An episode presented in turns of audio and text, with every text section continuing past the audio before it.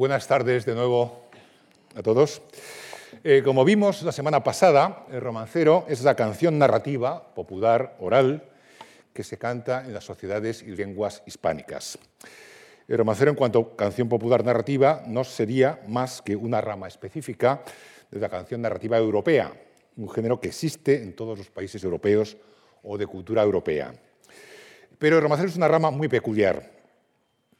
Es una rama vigorosa por la gran amplitud geográfica. El romancero se ha cantado en los cinco continentes. Europa, claro está, el norte de África, Marruecos, Argelia, comunidades sefardíes, Túnez, moriscos expulsados. Se canta en América, desde Nuevo México y California hasta el extremo sur de Chile. En Asia, en las comunidades sefardíes de Turquía, Israel, Líbano. Y hay vestigios en Filipinas y en el Asia portuguesa. O Oceanía, Macau. A esa difusión espacial se suma la variedad lingüística. Unos mismos romances se cantan en español, en portugués, en catalán, en gallego y en judeo-español. El resultado es que el romancero ofrece una abundancia de temas y versiones muy superior a la que podemos encontrar en la balada escandinava, anglo-escocesa, francesa o italiana, etc. El tema romancístico de Gerineldo es único, es un tema distinto de la muerte ocultada o el prisionero, pero tenemos ya casi 2.000 versiones, todas diferentes, de ese único romance o tema romancístico. Las metáforas biológicas o naturalistas son siempre arriesgadas e inexactas, pero muchas veces se ha comparado el romancero con un árbol, en cuanto que el romancero se desarrolla como un organismo vivo que tiene unas raíces, unos orígenes y después crece y se ramifica o diversifica. Igualmente oportuna o inexacta sería la comparación del romancero con un río, un agua que fluye a partir de una primera fuente en una corriente a la que se van incorporando diversos afluentes, engrosando sin cesar el caudal. El romancero, vimos el otro día, que es un género colectivo, lo hemos comprobado ya en la conferencia anterior, al entrar en contacto con recitadores y cantores que nos dieron una idea aproximada de cómo se transmiten los romances. Hoy, en la conferencia de hoy, queremos que la propia conferencia sea también colectiva y contaremos con la ayuda de Sergio Portales y Carmen Cogollo, que interpretarán en vivo algunas versiones que han preparado para esta ocasión. Bien, en esta conferencia se trata de hacer un rápido recorrido por las ramas y los afluentes de ese árbol o río del romancero tradicional hispánico. Las ramas o las fuentes las entendemos aquí en dos sentidos distintos. Por una parte, ramas geográficas o lingüísticas. Podemos hablar así de un romancero asturiano, sefardí, portugués, catalán, canario o americano. Pero hay también ramas temáticas o estilísticas, y puede hablarse así de romanceros, de romance épico, de romancero carolingio, histórico, noticiero, de romancero bíblico, trovadoresco, religioso, de romancero nuevo, vulgar, de ciegos, y así hasta llegar a los corridos mexicanos y últimamente a los narcocorridos. En estos narcocorridos podríamos ver algo similar a una actualización de las jácaras o romances sobre la vida y muerte de delincuentes que cultivaron Quevedo y otros poetas del siglo de oro. Es imposible dar cuenta y ejemplificar todas estas ramas o fuentes de romancero. Serían necesarias muchas, demasiadas conferencias. Nos limitaremos a ilustrar solo algunas de estas ramas o subgéneros de romancero. Bien, para Menéndez Pidal y su escuela, las raíces de ese árbol del romancero, o la primera fuente de dos romances, sería la poesía épica medieval, las canciones de gesta y las leyendas épicas que habrían proporcionado a los romances sus primeros héroes, sus primeros argumentos o incluso sus primeros textos. Los primeros romances serían en varios casos fragmentos desgajados de los poemas épicos extensos. Así, el poema del Cid y el cantar de las mocedades del Cid están en la base de varios romances que se dieron a conocer en la imprenta del siglo XVI y en algunos casos han llegado a la tradición oral moderna de nuestros días casi. Una buena muestra es el romance del Cid, perdón, del rey moro que reta a Valencia, que en última instancia procede de un episodio de Cantar de Mío Cid, donde el rey Búcar envía al Cid una amenaza un mensaje amenazador recordándole que Valencia fue de sus abuelos y quiere conquistarla. Y después se narra la persecución por el Cid del moro derrotado en batalla hasta las orillas del mar. El romance, con ciertos arreglos cultos, fue publicado en pliegos sueltos góticos del siglo XVI, como estos que vemos. Fíjense que es un romance glosado por un autor culto, Francisco de Dora, y en el segundo texto vemos que, en efecto, eh, cada dos versos de romances se apoyan en una estrofa. Hay ocho versos glosadores antes de los dos versos del romance viejo. Quiere decirse que es un romance muy manipulado en estas ediciones del 16. Este romance, por fortuna, es tal vez el mejor estudiado del romancero español.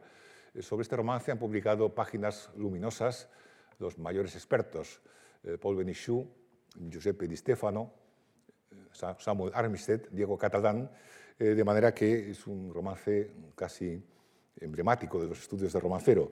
La tesis de Diego Catalán es que el editor de 16 eh, manipuló el texto y, sin embargo, la tradición oral moderna permite recuperar cómo era el romance antes de las manipulaciones textuales del impresor del 16. El romance, en efecto, existe en la tradición oral del norte de España, Zamora, Asturias, Galicia, en Portugal, existe en Cataluña, existe en las comunidades sefardíes y existe entre los gitanos bajo andaluces. Eh, si vemos el texto del romance, verán que después de unas amenazas brutales de este moro, o oh Valencia, o oh Valencia, de mal fuego seas quemada, primero fuiste de moros que de cristianos ganada, si la lanza no me miente, amor serás tornada, aquel perro de aquel Cid, prenderlo, prenderélo por la barba, su mujer doña Jimena será de mí cautivada, su hija Urraca Hernando será mi enamorada, después de yo harto de ella la entregaré a mi compañía. Después de esta amenaza, Cid recurre a un ardiz, llama a su hija para que entretenga al moro mientras él se arma y ensilla su caballo, y lo que hace, lo que le pide a su hija es que finja estar enamorada del moro. Eh, no parece muy heroico ni muy digno por parte de Cid el hacer de alcahuete, aunque sea ficticio, y utilizar a su hija como señuelo contra el moro. Pero no sería la primera vez que Cid actúa con más astucia que heroísmo. Recuerde ese pasaje famoso de los judíos de Burgos y las arcas llenas de arena. Ahora bien, astucia y heroísmo no tienen por qué ser incompatibles. El segundo episodio que va a tener gran eco es la persecución en donde eh, la yegua del moro eh, es perseguida por el caballo Babieca y nos enteramos de que eh, la yegua y el caballo son madre e hijo. Lo que pasa es que en esta versión vieja que, queda muy difuminada ese parentesco entre las dos cabalgaduras. En cambio, en la tradición oral moderna eso se explicita. El romance ha desarrollado muy creativamente estas dos escenas. Eh, para parte de la tradición, el enamoramiento fingido de la hija de Cid se convierte en amor verdadero. La hija de Cid de repente siente una atracción por el moro e intenta salvarlo. Le avisa de que su padre le prepara una traición. Eh, le dice que se está armando y va a enseñar su caballo. El moro asegura que no teme al Cid pues ningún caballo puede competir en velocidad con su yegua vaya. Solo sería más rápido un potro, hijo de la yegua, que se me perdió en la montaña. Ese potro, responde la hija, es precisamente Babieca, ese potrezuelo moro, mi padre de la cebada. Eh, como muestra de la tradición oral de este romance, vamos a oír y ver una versión de los gitanos andaluces. Vamos a dar hoy cierta importancia a esta tradición gitana puesto que es tal vez de las eh, ramas más tardíamente incorporadas al árbol del romancero, pero que tienen tal vez más carácter y musicalmente son más interesantes. La grabación se la debemos a Luis Suárez Ávila, del puerto de Santa María, que es el más concienzudo y exitoso investigador esta singular rama del romancero gitano. Hago notar que gracias a Luis Suárez podemos ofrecer como primicia absoluta esta grabación, que nunca hasta ahora se había escuchado en público. El cantor es Juan de los Reyes Pastor, Juanillo, sobrino del Negro, cantador célebre, a quien tanto Diego Catalán como sus hijas y yo mismo tuvimos el privilegio de conocer. La versión fue grabada en 1991, pero había sido recogida ya por Suárez antes, en el 85. Oh Valencia, Valenzuela,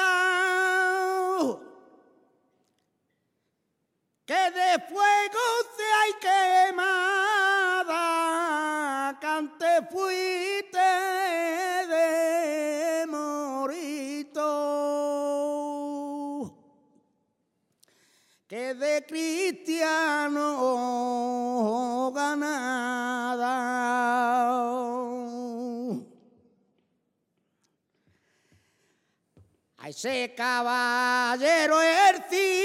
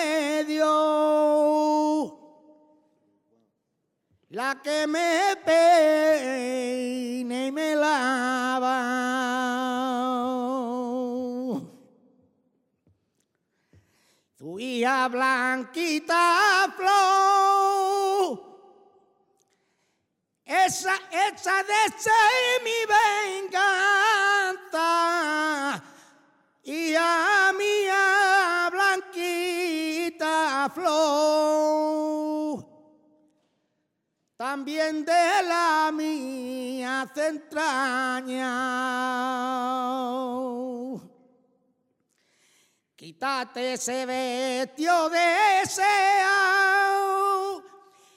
y ponte este de Pascua, ya este morito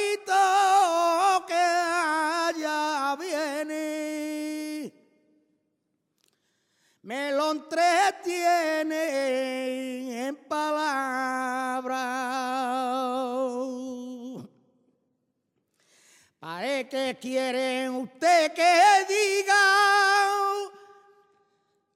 Yo de amores no sé nada, si te cogiera a la mano, tú le cogiera la cara. Mientras que yo sí yo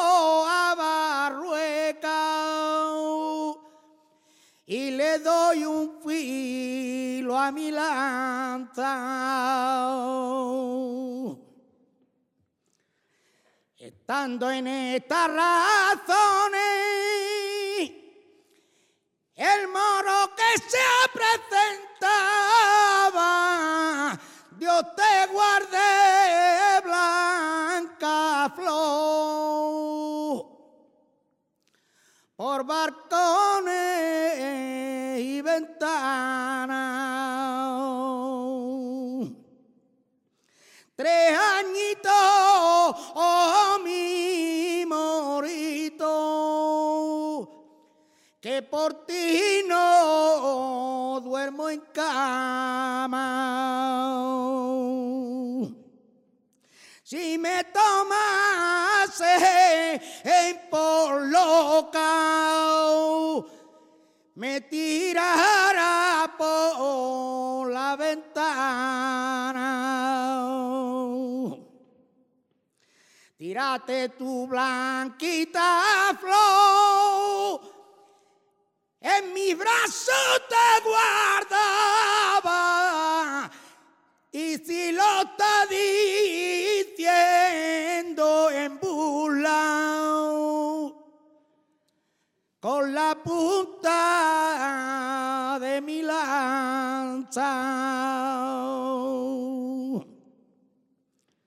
Estando en estas razones,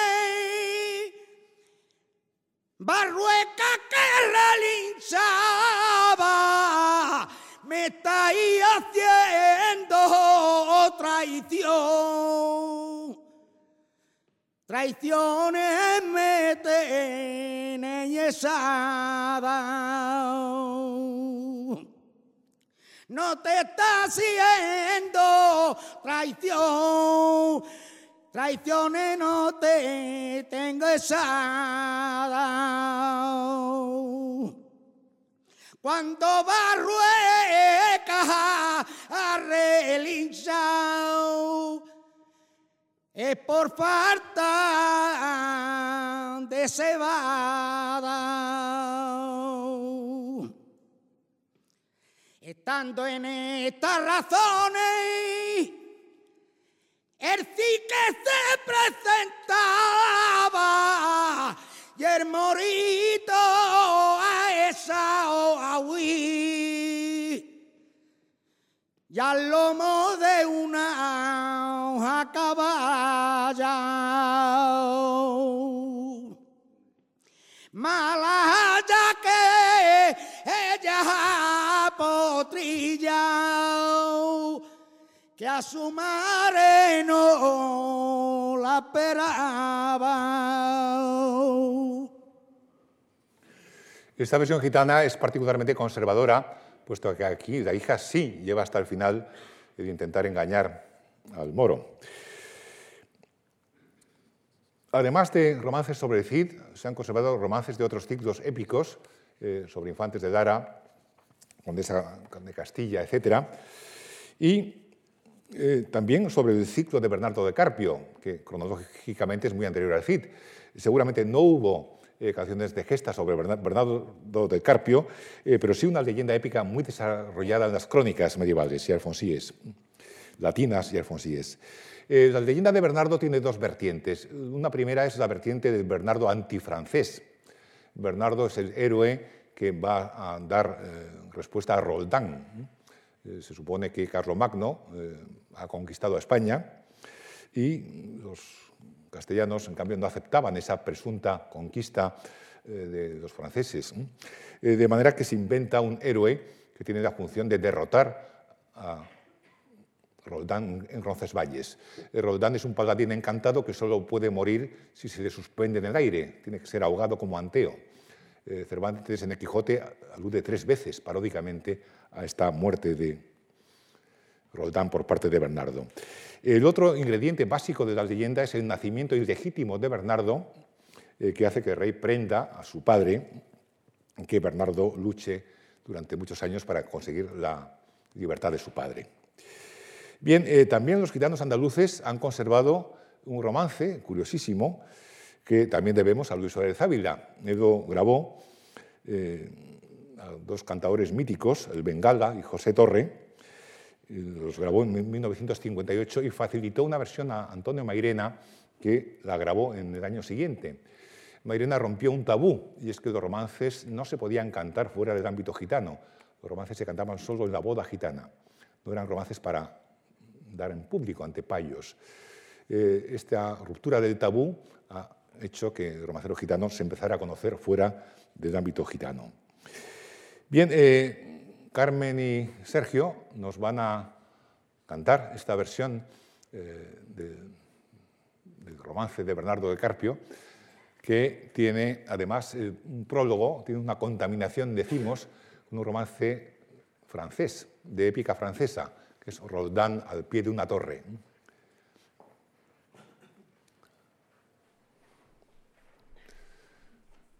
Esto es una canción de gesta francesa que cuenta que paseando Roldán oye cantar a un prisionero que es Ogier, Urgel de, Dinamarca. ¿eh? Sin tener nada que ver, se ha asociado esta escena con el padre de Bernardo que en la prisión se lamenta de su suerte es escuchado por su hijo.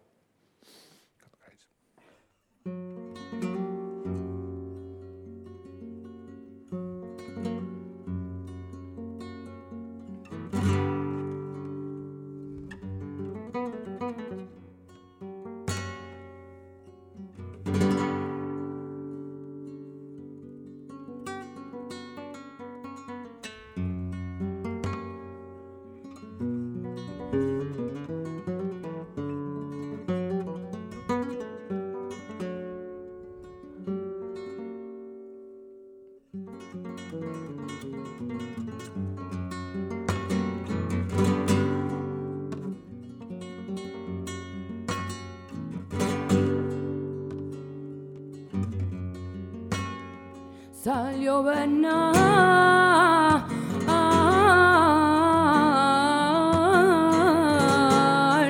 a casa. Una nochecita oscura, hay de perrito y lebre ley. Lleva cercadita la mula.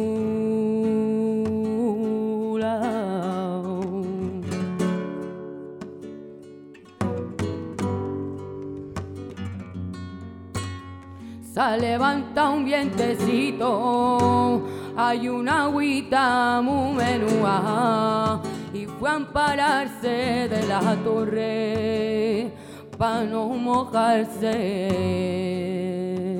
la pluma.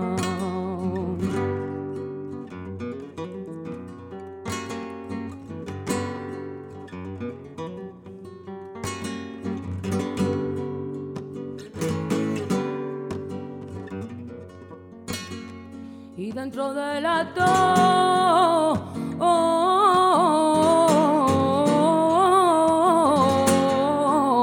torre suena aquel de la puerta mucha está cantando un romance que Bernardo muy bien lo escucha.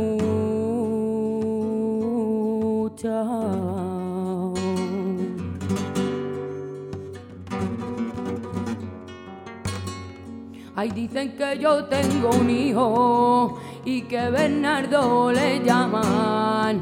Ay, toito el que me viene a ver me cuenta de sus hazañas.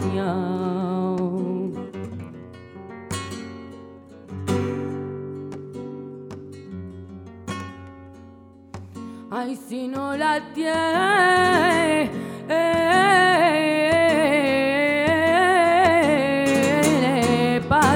tu pared. Ay, niño, para quien la guarda. Y monta Bernardo a caballo y par carpio va que volaba.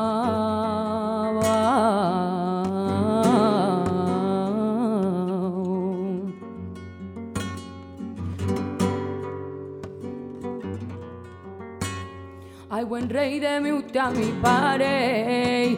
Ay, si mi obra lo merece. Ay, con el puño de mi espada y mi manita prudente.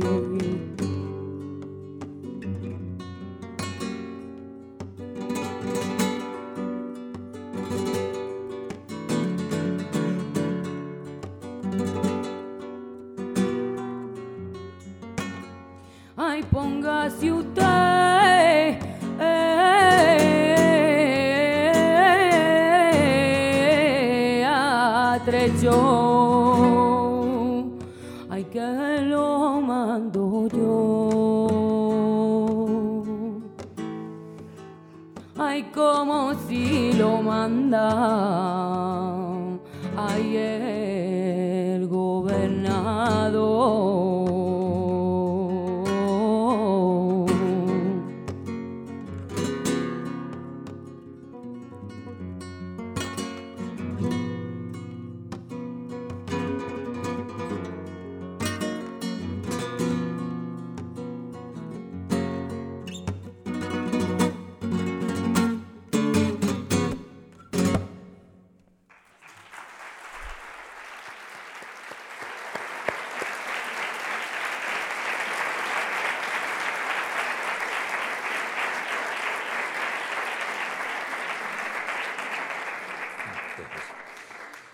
Muchas gracias. Eh, creo que es la primera vez que este romance se interpreta en voz fe- femenina.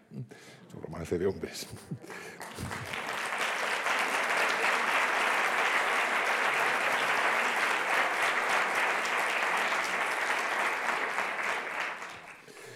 Bien, otra rama fuerte, copiosa, romancero es la que deriva de la épica francesa. Es la chanson de Godin, ya saben que hay un derivado, el poema de Roncesvalles, dio lugar a romances y también otras canciones de, gesta eh, francesas muy exitosas. Floresvento, la canción de los sajones, Ayol, etc. El romancero está lleno de nombres como valdovinos, montesinos, gaiferos, etc. Estos nombres con S final eh, remiten al francés medieval que tenía declinación y el caso medieval, el caso nominativo, era con esa S final. Eh, de manera que todos estos héroes delatan su origen francés en su propio nombre. Gerineldos, por ejemplo, también. Eh, y entre ellos Claros de Montalbán. Eh, Claros de Montalbán nos sugiere algo que a los músicos del 16 les interesaba mucho, que es la música de romancero. Es decir, que muchos romances se nos han conservado, o al menos fragmentos, gracias al interés que pusieron los músicos en las melodías de los romances. El Conde Claros dio lugar a infinitas variaciones y diferencias sobre la tonada de Conde Claros y una de ellas, la de Luis de Narváez, la va a interpretar ahora Sergio.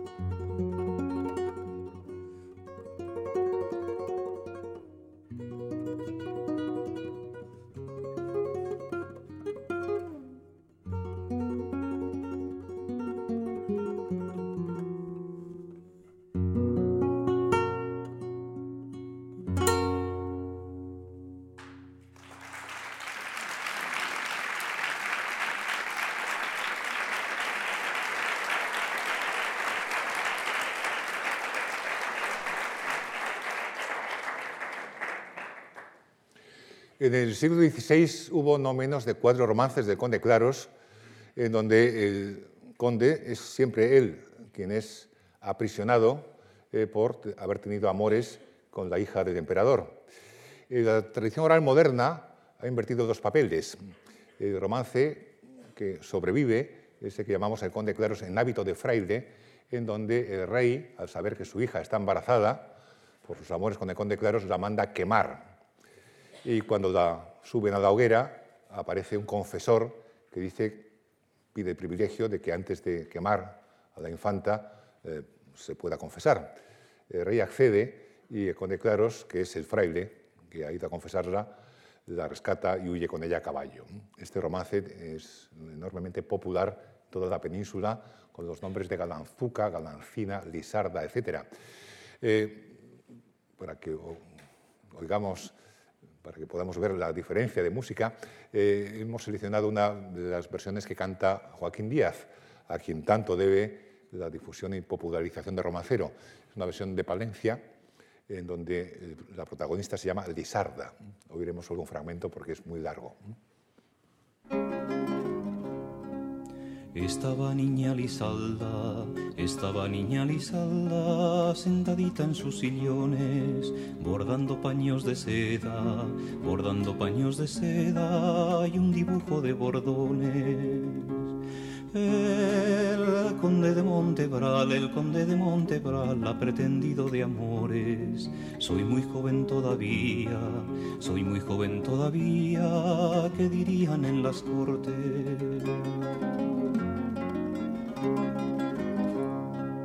En el día de mañana, en el día de mañana, en las cortes que dirían, su padre lo estaba oyendo, su padre lo estaba oyendo, no muy lejos estaría. Y si eso fuese verdad, y si eso fuese verdad, vivita te quemaría. Y si eso fuese mentira, y si eso fuese mentira, reina en palacio te haría.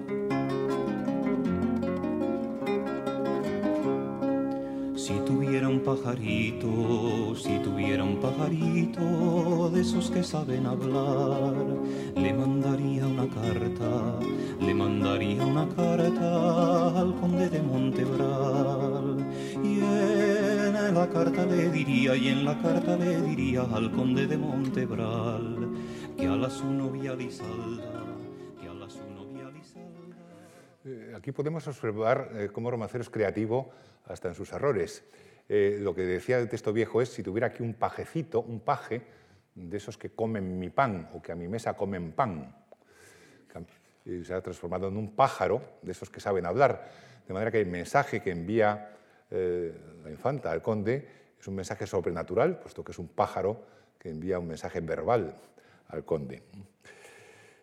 Bien, eh, aparte de romances épicos, carolingios, eh, tal vez el ingrediente principal de las fases más antiguas de romancero son los romances históricos noticieros, los que transmiten noticias relevantes.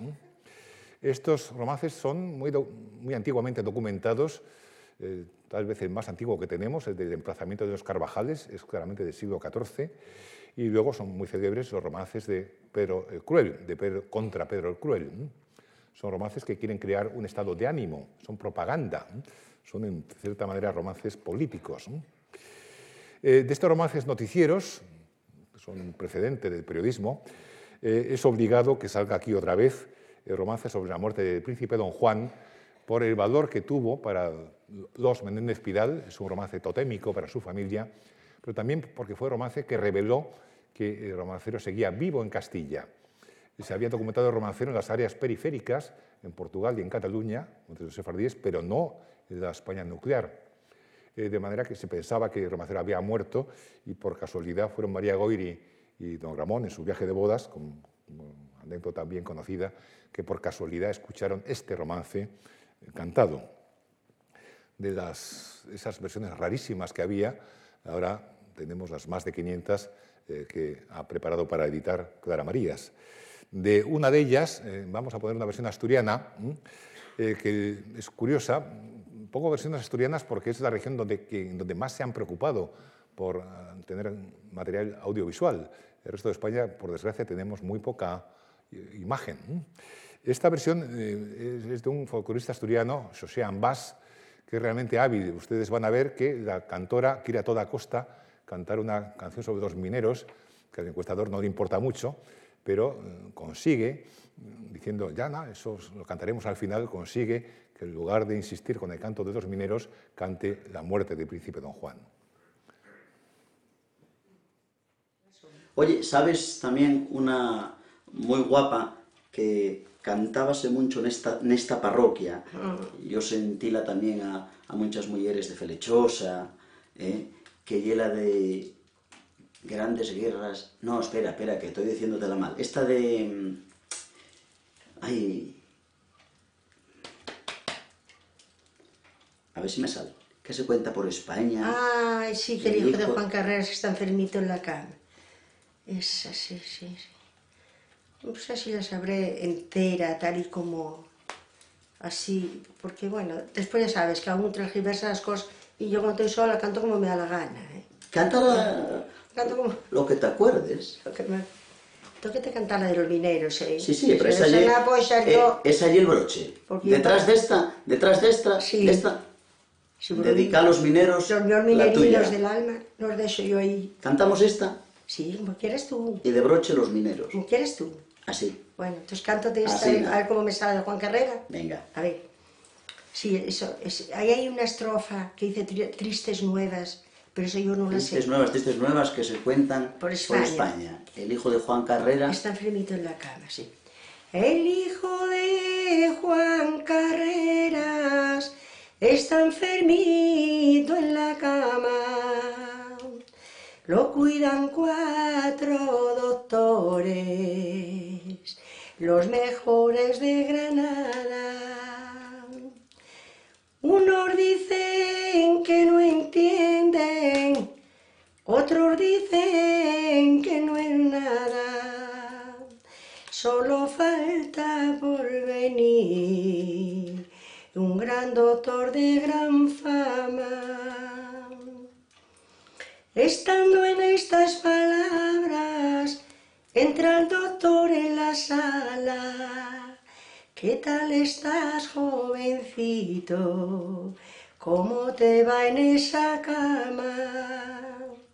Vame como Dios quisiera, como Dios quiera me vaya. Tienes tres horas de vida, tu enfermedad lo declara. El reloj tiene... No, no. Puedes arreglar tu vida porque no te sobra nada. Estando en estas palabras, entra su padre en la sala. ¿Qué tal estás, hijo mío? ¿Cómo te va en esa cama? Mame como Dios quisiera, como Dios quiera me vaya. La doncella que ahí dejó, muy triste y desconsolada, padre de lo que le di, usted no le pida nada, tampoco el anillo de oro que le di de enamorada. Estando en estas palabras, entra su novia en la sala, con el cabello tendido, la cara bañada en agua. ¿De dónde vienes, perla mía? ¿De dónde vienes, perla humana? Yo vengo de aquella ermita, de rezarle a Santa Clara, de rogar a Dios por ti, que te saque de esa cama.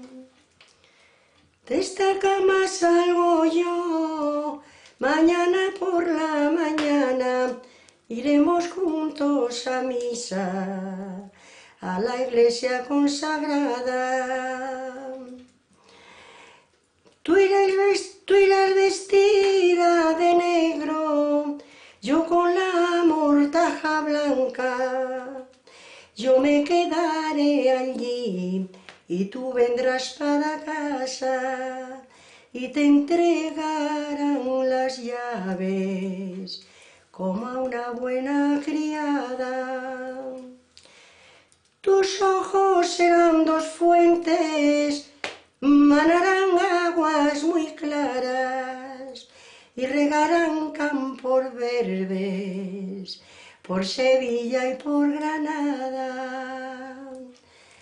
Él murió a la medianoche y ella cuando ven el alba, y aquí termina la historia de Juan Carrera y su amada. El príncipe don Juan se ha convertido en un innominado Juan Carrera.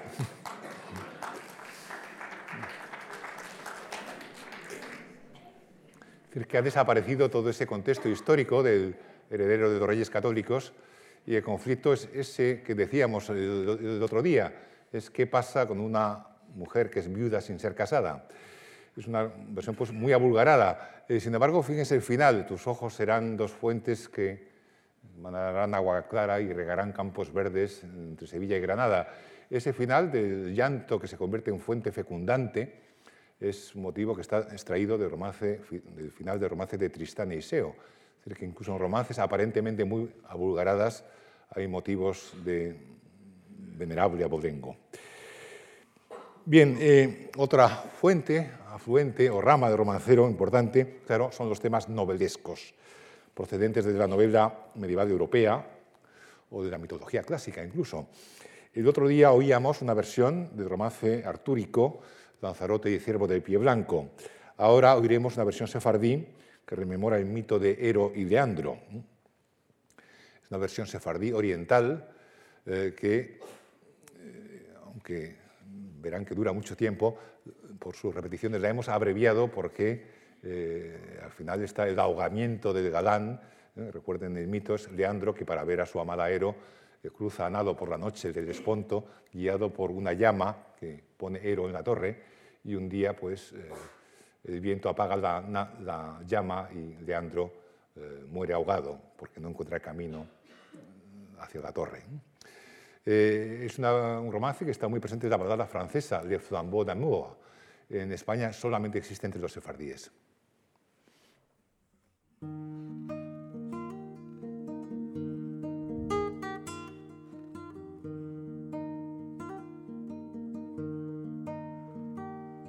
Tres hermanicas eran blancas de rosa y ramas de flor. Tres hermanicas eran, tres hermanicas son. Tres hermanicas eran, tres hermanicas son. Las dos serán casadas, blancas de rosa y ramas de flor. Las dos serán casadas, la chica en perdición. Las dos serán casadas, la chica en perdición. Su padre con vergüenza, blancas de rosa y ramas de flor. Su padre con vergüenza, a la mandó. Su padre con vergüenza, a la mandó. En medio del mare, blancas de rosa y ramas de flor. En medio del camino, castillos la fragó. En medio del camino, castillos la fragó. Con piedra de rosa y ramas de flor. Con piedra menuda y cala alrededor. Con piedra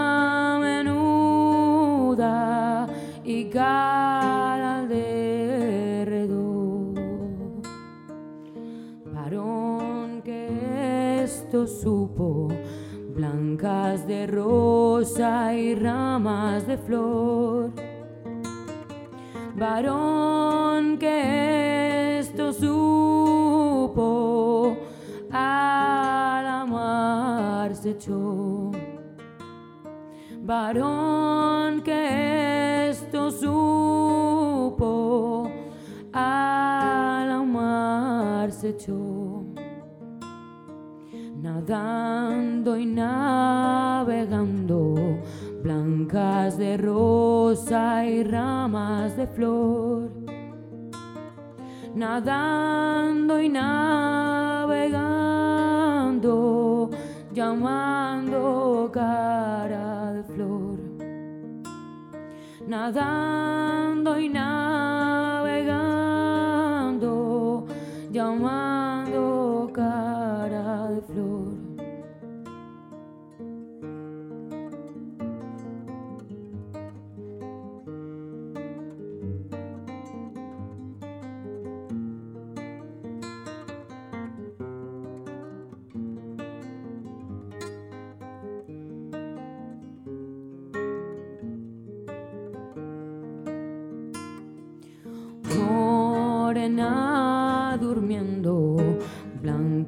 de rosa y ramas de flor.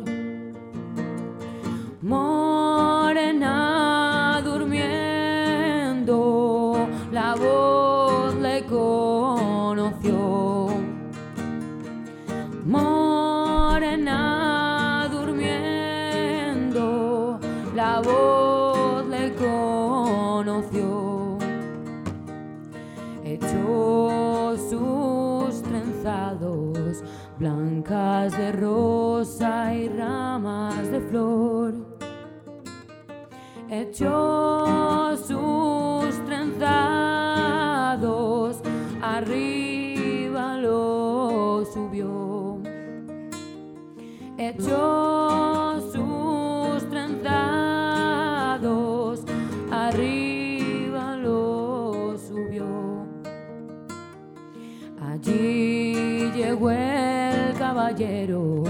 blancas de rosa y ramas de flor. Allí llegó el caballero,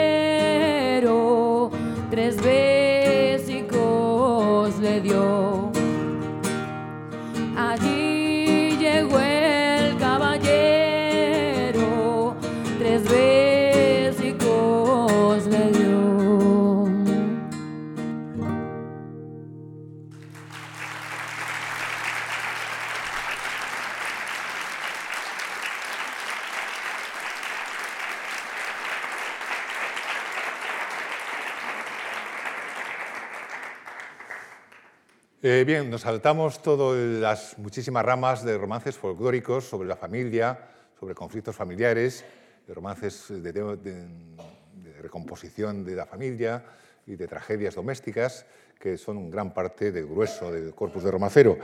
Eh, tendríamos que ver, después de todo ese corpus folclórico, el llamado romancero vulgar, el romancero de ciegos, romances truculentos, de crímenes, que han tenido enorme éxito en el pueblo español. Eh, don Julio Caro Baroja dedicó un libro memorable a los antecedentes impresos de estos romances de crímenes mm, pasionales, de tipo muy meridional a veces, y que reflejan una moral de código penal, es decir, todo crimen tiene su castigo, claro. Mm, Veríamos eh, solo un fragmento de uno derivado oral de uno de estos romances de tragedias y crímenes, ese romance de la lengua parlera que nos mm, pone en escena un adulterio y un eh, infanticidio. La madre mata a su propio hijo y se lo da a comer a su amante. Eh, Realmente es transgresión tras transgresión. Es también una versión de Joaquín Díaz eh, que contrasta la música más o menos amable con el fondo terrible de este romance. Más arribita de Burgos hay una pequeña aldea donde vive un comerciante que vende paños y sedas. Tiene una mujer bonita, valía más que fuera fea, tiene un hijo de cinco años, la cosa más parlotera. Todo lo que pasa en casa a su padre se lo cuenta a su padre, por más quererle en las rodillas le sienta. Ven aquí, tu hijo querido, ven aquí, mi dulce prenda, quiero que todo me digas en esta casa quién entra. Padre de mi corazón, el alférez de esta aldea que llega todos los días y con mi madre conversa. Con mi madre come y bebe, con mi madre pone mesa, con mi madre va a la cama como si usted mismo fuera. A mí me dan unos chavos pa' jugar a la rayuela y yo como picarzuelo me escondo tras de la puerta.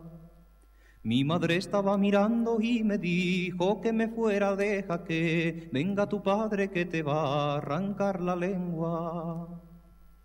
Mal le ha sentado al Señor el que aquello se supiera, después ha salido a un viaje de siete leguas y media.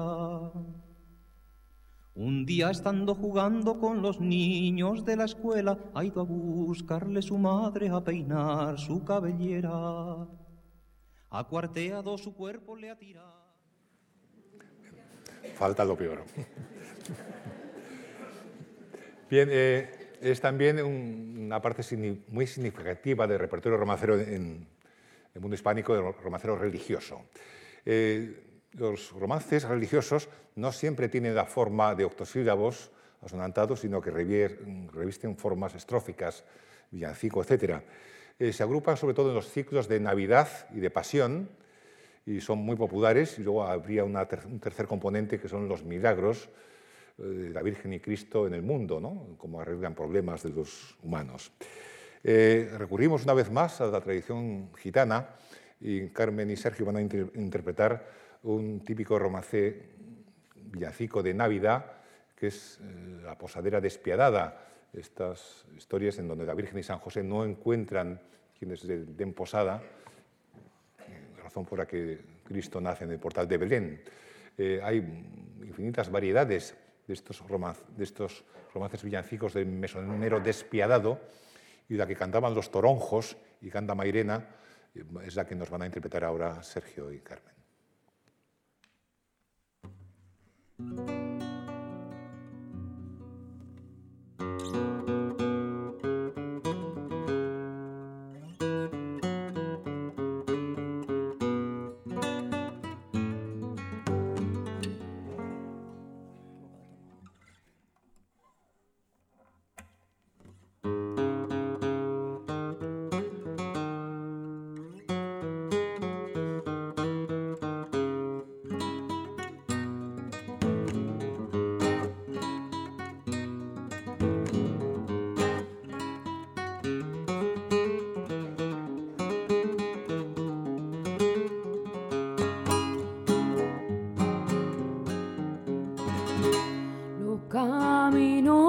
traición.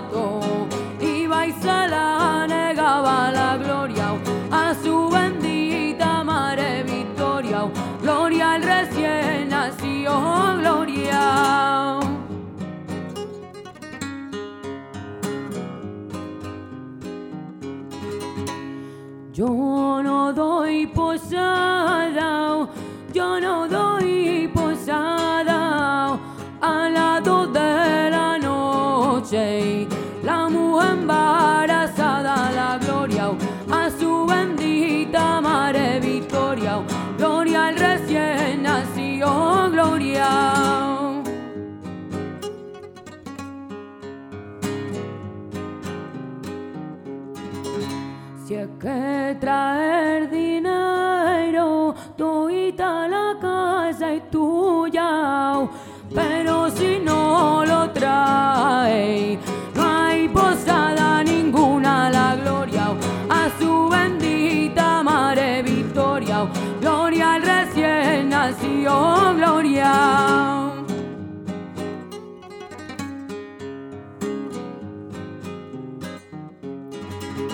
y desde allí se fueron a un portal recogido y entre el buey y la mula nació el verbo divino a la gloria a su bendita madre Victoria gloria al recién nació gloria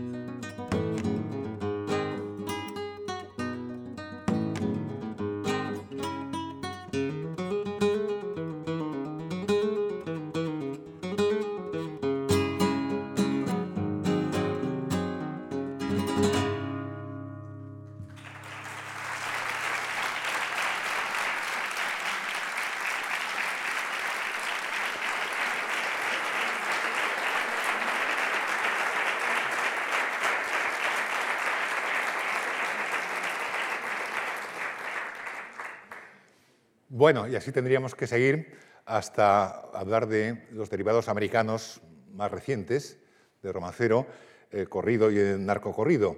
Eh, no tenemos tiempo y además creo que esto será objeto eh, de tratamiento por parte de la última conferencia de este ciclo, la que dará el profesor Maximiano Trapero, de manera que, sintiéndolo mucho, terminaríamos el recorrido donde empezamos, es decir, en el romance del prisionero, que había puesto como ejemplo eh, de las máximas virtudes eh, de, este género.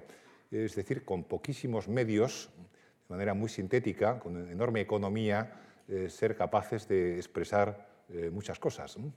Este romance de prisionero, ya les mencioné el juicio de Pedro Salinas, el poeta, que era la mm, máxima elegía de la soledad en lengua española.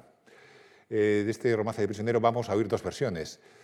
una de Zamora, del norte de España, eh, que tiene un curioso estribillo que después comentaremos, y luego una versión, acabaremos con una versión también flamenca gitana.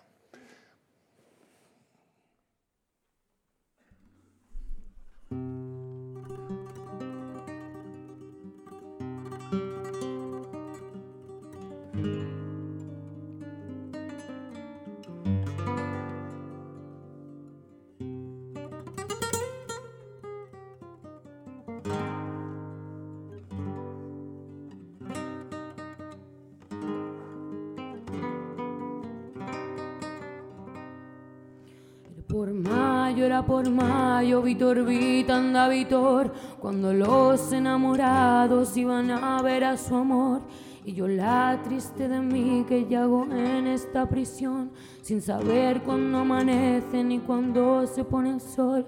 Si no es por una vecica que me cantaba al albor, una es la golondrina, otra es el ruiseñor, otra era la calandria la que lo hacía mejor. Ella no se posa en prado ni en árbol que tenga flor. Posarse en las aradas y en la sombra de un terrón. Y estando un día reclamando, un pastor me la mató. Si lo hizo por la pluma de oro se la daba yo. Si lo hizo por la carne no pesaba un cuarterón. Si lo hizo por venganza no alcancé perdón de Dios. Por mayo era por mayo, Vitor Vitanda Vitor.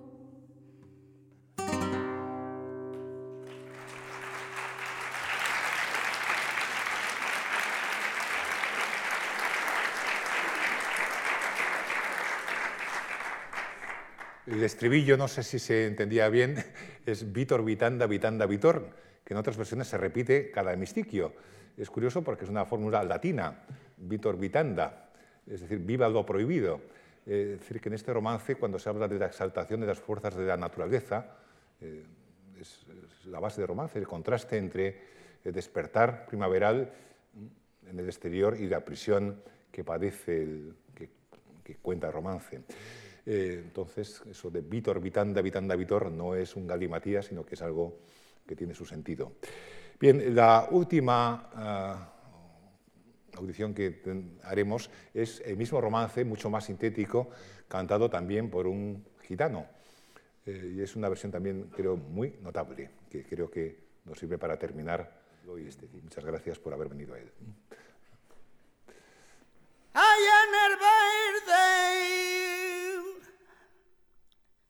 Hey,